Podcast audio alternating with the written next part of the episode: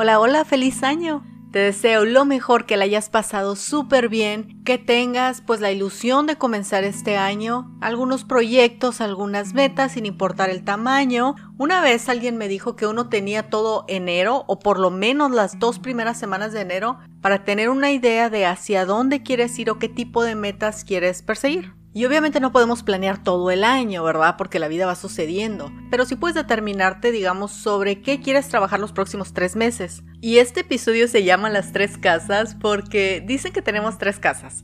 Una casa es el mundo. La siguiente casa es tu cuerpo. Y por último, la otra casa, y diría yo que la más importante, es la mente. Y es tu obligación cuidar las tres casas. Cuidar el lugar en donde vives para que se vea bien, vivible, armonioso. Cuidar tu cuerpo para que responda a tus necesidades, a tus expectativas, a tus sueños, a las cosas que quieres regresar, al tipo de vida que estás acostumbrado a vivir. Y por último, a cuidar tu mente Necesitas sacar todas esas cosas que son tóxicas, que te hacen daño, que no te llevan a ningún lugar, que te están perjudicando, que te dan estrés. Me he dado cuenta que uno tiene como que dos vidas, ¿no? La vida que estás viviendo en la tierra y la otra vida es la que estás viviendo en la mente, la narrativa interna, el diálogo interno. Y es tu responsabilidad cuidar tu diálogo interno, hablar bien de ti, esperar cosas buenas de ti, dejar de estar criticando a todas las personas. Recuerda, ya lo hemos hablado en otros episodios, tu cerebro te va a hacer caso, tu cerebro te va a escuchar. Si dices que eres un inútil, que nada se te pega, que siempre es lo mismo, que eres inconstante, que eres flojo o floja, entonces tu cerebro te va a obedecer. En cambio, si hablas bien de ti, si dices que lo puedes hacer, que aunque tengas miedo lo haces, que lo vas a intentar, que puede que no tengas ganas, por ejemplo, de, poner orden en tu habitación o en algún lugar, no importa, aún lo vas a hacer. Si hablas bien de ti a ti mismo o a ti misma, tu cerebro también te va a obedecer. Por ahí puedes empezar.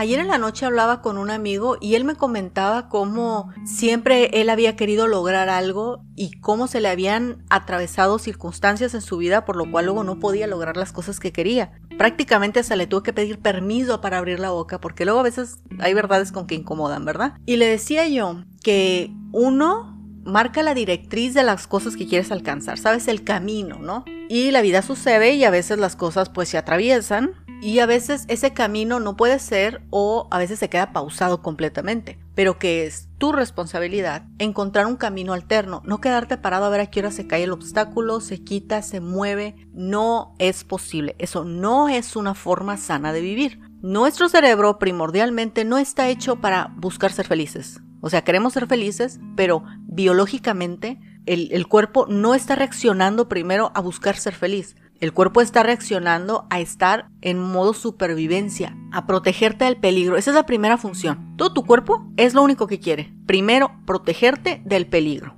Y hay muchos tipos de peligro para el ser humano, ¿eh? Por ejemplo, ir a una reunión y sentir que no vas a dar el ancho, o querer entablar una amistad con una persona y sentir que te van a rechazar, no perseguir X proyecto porque crees que no eres lo suficiente, que no tienes lo que necesitas. ¿Sabes? El salirnos de la zona de confort para alcanzar nuestras metas, bueno, nuestro cerebro, nuestra biología, nos trata de mantener ahí adentro, pero el éxito no está ahí adentro. Las metas no están ahí adentro. Si tú estás bien así con tu vida, pues está muy bien, pues así quédate. Pero si estás escuchando este, este podcast, realmente estás buscando mejorar. Aquí estamos buscando superar las cosas que nos detienen y hay muchas cosas que nos detienen. Para empezar, nosotros somos el principal obstáculo, nuestra forma de pensar. Ya sabes, esa es tu casa y es tu responsabilidad cuidar tu casa, mantener tu mente sana. Y hay que recordar también que la mente sana funciona en base a que hay un cuerpo sano, a un cuerpo que le das de comer chatarra, sopa maruchan. Ni te imaginas que te va a responder como una persona que cuida su alimentación. Ya habíamos hablado acerca de que las personas que, que, tienen éxito a cierto nivel son personas que hacen ejercicio, que cuidan lo que comen,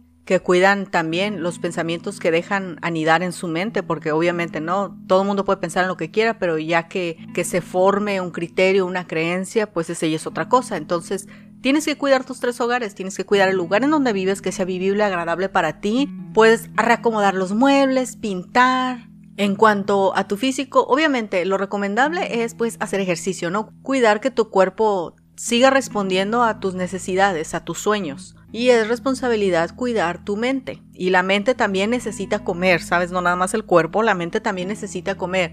Y si le das de comer chisme, ahí se la va a vivir pues feliz, pero no va a ser nada productivo. Si le das de comer novela, serie de Netflix, va a, soñar tu mente sintiendo que ya alcanzó muchas metas, pero tú te quedaste sentado en el sillón por dos horas, entonces tampoco.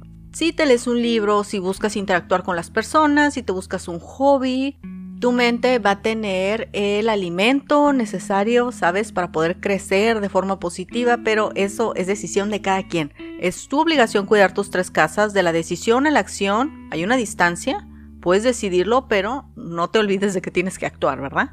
Y si por alguna circunstancia estás atravesando un momento difícil, ponte de pie. A veces nos cuesta mucho trabajo, sabes, a veces nos sentimos hundidos en la tristeza, hundidos en la depresión, sentimos que no hay futuro, que no tenemos motivación, pero no es así. Cuando yo tuve agorafobia yo sentía que la vida ya era prácticamente nada, que esa era mi vida, ya estar encerrada sin tratar personas, pero en ese encierro yo me puse a estudiar y cuando pude salir ya tenía las herramientas para alcanzar muchas cosas que quería. Aún doliéndote algo, puedes comenzar a luchar. Aunque no sientas motivación, comienza a hacer pequeños cambios. Nos vemos la próxima.